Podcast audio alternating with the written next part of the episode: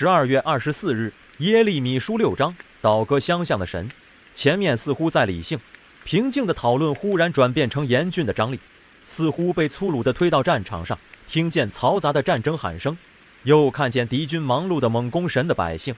但定睛一看，敌军的统帅竟是耶和华，是神百姓所行的一切恶事，让耶和华与自己的人民为敌。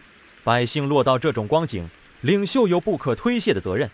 他们不关心百姓的光景，急助百姓对他们的信赖来谋取利益。另一方面，百姓也有责任，因为他们的心刚硬了，以致对神都是悖逆的对待。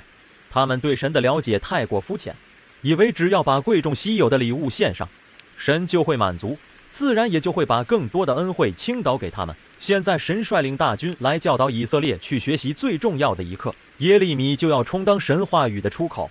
神的愤怒要透过耶利米倾倒在百姓身上，他更委派耶利米作为冶金师去炼净以色列，除去他的杂质，从而回归清纯。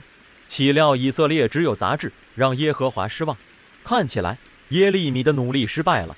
现在百姓面对的结局就是像渣子一样被丢弃，他们不再属耶和华。也许耶利米的话太惊世骇俗，竟说耶和华倒戈相向，帮助外邦人攻击以色列，所以以色列才断言这不是耶和华的作为。